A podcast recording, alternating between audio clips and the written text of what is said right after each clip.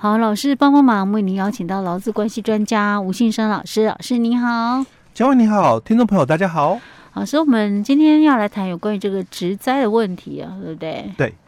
OK，我们看一下，我们今天大概是四月底啊左右，我们的灾保法快要哎，对。快要实施了哦，即将要实施了。对，嗯，那我们接着就来谈一个议题。其实，在食物上哦，我我最常遇到就是，像这个老公，嗯，因为他诊断书上面有写哦，嗯，就是这个休养期间就宜休养哦一个月，然后那一个月之后又再拿了诊断书，又再写一张。宜休养一个月。对，哦，那 again and again。Over and over，Oh my god！哦，就没完没了、嗯、哦。那职灾劳工哦，他到底可不可以依照，就是说，哎、嗯欸，因为医师有写啊，嗯、哦，就是这个宜休养哦，嗯、那就依此哦来请这个工伤病假，那要求雇主哦，嗯，来给付这个工资补偿，嗯，哦，其实，在实务上哦，最常见的是这种，那员工就因为诊断书有写，嗯，那因为公司。就很执意啊，不是就说一个月啊，怎么又再请？嗯，哦，所以之后就 到底是还不是？嗯，哦，到底是还不是？公司就很不愿意给啦。哎，好，就产生一个疑惑，也不是不愿意给，因为到底是还不是？因为你已经休息这么久，到底好了没？因为之前已经说只要两个月就好嘛。可是有时候一开始医师的判断不一定准确啊，对不对？或者是中间又有什么状况，可能他当时治疗没有很好，又恶化。哎，对，因人而异哦，状况会不一样哦。嗯，所以 就产生双方的一个误会。嗯，但还是要强调了哦，老公，你有自己该做的事情。嗯，因为我们最近哦处理很多都是有关这个子灾的一个问题哦。那我我所看到这个状况。大概公司的问题都是出在这里，嗯、管理又是没做好。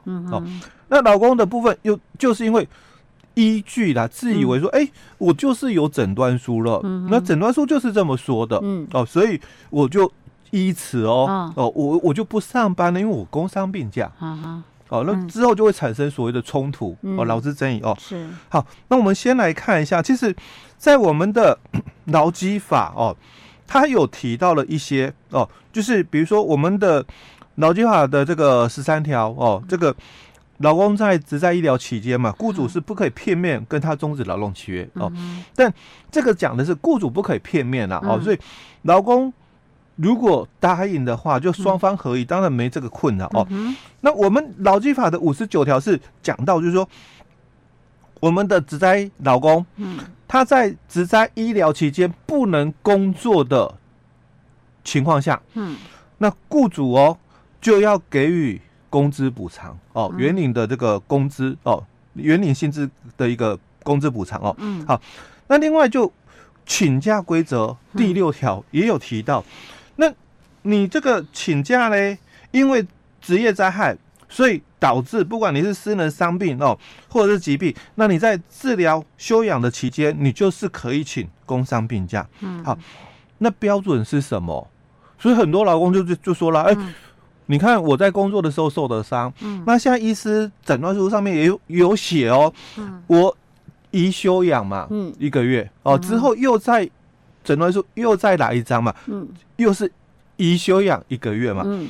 所以，我是不是也符合请假规则第六条？说，哎，我在这个治疗休养的一个期间呢，那我请这个工伤病假嘛，那公司你就应该给我这个假才对啊。哦，那我们再来看，就是劳动部的一个解释哦。其实，劳动部的一个解释，我们之前在节目里面哦也有提到哦，就是说什么叫做医疗期间哦，所以他讲说哦，这个所谓的。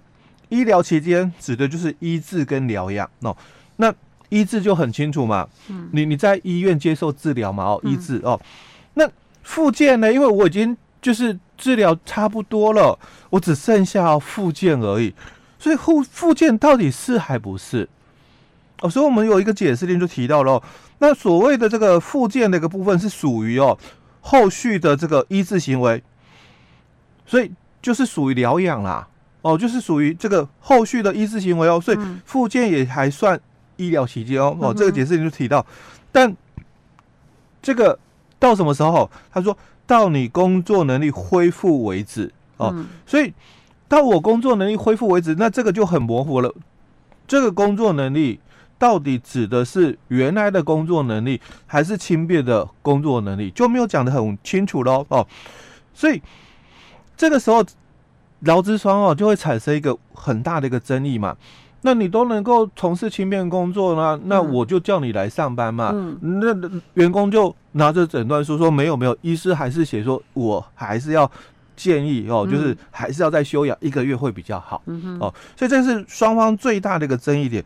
但这个问题其实，在五月一号以后，嗯、大概也比较明朗一点了哦。但是因为也还没到啦，所以我们接着哦，我们再来探讨，就是因为这个医疗期间，之前我们在节目里面也分享过哦，在我们的主管机关保护劳工的一个原则之下，他觉得这个附件还是在医疗期间里面哦。嗯但是，另外也有有一个解释令，他是提到了、哦、你的这个工伤病假哦哦，你你附件你可以请工伤病假，嗯，但是那不用附件的期间呢？不用复健期间，就是不用到医院去复健的期间哦。对啊，来上班你就应该可以上班。其实之前我们在节目也有讲过，哦、有一个解释那是他是这么说的哦，嗯、就是说，那你那个。请假嘛，嗯，你要有就是所谓的证明文件、嗯、哦。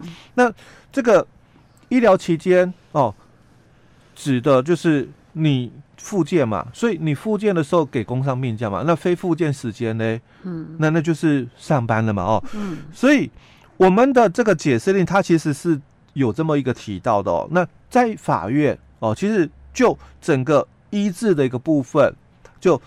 治疗终止了，那就结束了。嗯，所以常常就有一种情况，就是员工他可能认定失能了，嗯，但是认定失能完了之后哦，他继续复健，嗯，哦，那所以他到底这个工伤病假结束了没？因为他已经治疗终止，认定失能，认定失能，对，那后面哦又继续复健哦，所以他到底还可不可以请工伤病假？我们在实务上最常遇到是类似这种的。我觉得可能要看状况吧。如果人家真的有复健的需求的话，为什么不能算工伤病呢？但认定失能，它的要件哦，嗯，就是治疗终止、认产了哦。认我们讲认定失能，就认产嘛哦。嗯，它最主要，因为有一些状况可以很明确认定是失能。比如说，假设我截肢，截肢的，这一定是我不用做复健，我就知道失能啊。这个就很清楚。对呀，可是我可能事后我需要复健，嗯，或许我装义肢，那些都是需要。这种就比较没太大的一个争对争执点，因为那种的话哦，他也不需要等到一年之后再认产，就是马上就立刻就立刻就认产哦。那有一种就是主管机关他是嗯。要求嗯。治疗一段时间。他通常都是要求一年后，嗯，哦，再认定失能。是。好，那经过一年的治疗喽，嗯，那医师也判断了，哦，就是身体可能遗存障碍，哦，活动障碍了，哦，是。那像这种的情况，嗯。哼，哦，一年之后嘛，认定失能了，嗯，所以治疗结束了没？那我后续还是我刚强调，后续他还是有附件的哦，是。比如说，假设好了，我曾经那个受伤，然后接回去。嗯、假设我的手了，对，受伤接回去了。虽然接回去了，外观看起来好像没什么问题啊，嗯、但是它一定会影响到我原本的功能，没有办法像原本那么。不管是骨折也好啦，或肌腱断裂哦，是。那经过手术的治疗之后哦，嗯、那你有可能会影响到活动能力。对，那这一定是至少一定部分失能嘛，对，对不对？对。那假设一年后，嗯，那当然我，我我我我有可能继续做复健，他有可能恢复，也有可能没办法恢，没有办法再进步，嗯、也有可能会进步。所以在我们法院实务判决哦，嗯、他就认为说，那如果是认定失能了，嗯、那治疗就应该终止，算终止。对。啊，我要继续治疗不行哦，啊，那就是复健嘛，啊、嗯，就是复健嘛，所以。嗯就回到哦，我们复健不是算 所以在 在你复健的时候工伤病假，但是不复健的时间呢？不用复健的时间就要来工作，就要上班了嘛。哎，我觉得他有些时候还是要看状况，哎，哎，对，比如说像有些有些状况，我我讲啦，有些他就是真的行动也不便呐、啊，嗯、我只是可能那个时间我不可能每天到医院去做复健啊，嗯、对不对？但是我就行动不明，你硬要要求我都要到公司来去上班，或者是你要看公司提供什么样简便工作给我，嗯、那这是管理的问题、嗯、哦，因为很多公司就是最对于这些的管理，嗯，没有做到位。嗯，所以产生了所谓的一些的误会。哦。他有些时候可能会让员工钻漏漏洞，嗯、那有些情况可能我觉得还是要视个别状况。有些是真的他不是他不愿意，可能他真的行动不便，他连要到公司他都不方便。对，那你叫人家怎么？虽然他可能在家里还是可以自己。生活自理，如果是很明确的哈，嗯、就像刚刚佳慧提到的，我相信很多的事业主，嗯，不会去拒绝，嗯哦，你要请假，通常碰到就是那种，而明明没怎么样，对，灰色地带的，然后可能他就是不愿意来上班，哎，对，他就仗着说，因为我今天是医师有开诊断书，对，哦，所以我们要谈的是这种的情况的哦，嗯，嗯，那像你管理如果做得好，所以我我们刚刚就提到，那复健的时候哦，嗯、我让你。工伤病假嘛，啊、那这又产生另外一个灰色地带。什么？我非得白天复健吗？哦，那可不可以晚上复健？这又是一个另外的一个争议点哦。啊、因为，嗯，对啊，你你复健，我给你工伤病假嘛。嗯、所以有的人说，那、啊、好，我我上班的时候我去复健。嗯，对。可是你为什么不能下班再去复健？对吧？对，因为你治疗已经都结束了，经过医师的认定嘛，失能嘛，那你只是去复健，让你的活动的机能会更完善一点，恢复的更好一点。嗯，那那可不可以晚上再复健啊？也可以啊，但是我可能我去复健的那家诊所，他没有开晚上啊。哎，对，除非要有这些嘛，所以你管理做的越完善，当然后面的争议就越少。是，但是如果你都没有讲。啊，当然就随人家的心意，就随劳工的意思。对对对，哦，那就是我为什么一直要强调说管理的一个重要性哦。如果你把管理都定得很完善，其实就按照规则来，嗯，哦，那大家都没话说。但是因为你就是没有定哦，那比如说有些挚爱男性的部分，当然我们会有就是说例外，因为刚刚佳慧也提到，有些人就。状况就很不 OK 嘛，那你还要要求这个吗？嗯、我想相信很多的事业主就不会这么要求。嗯、是，哎，嗯，OK，好，老师，我们今天先讲到这儿哦。嗯。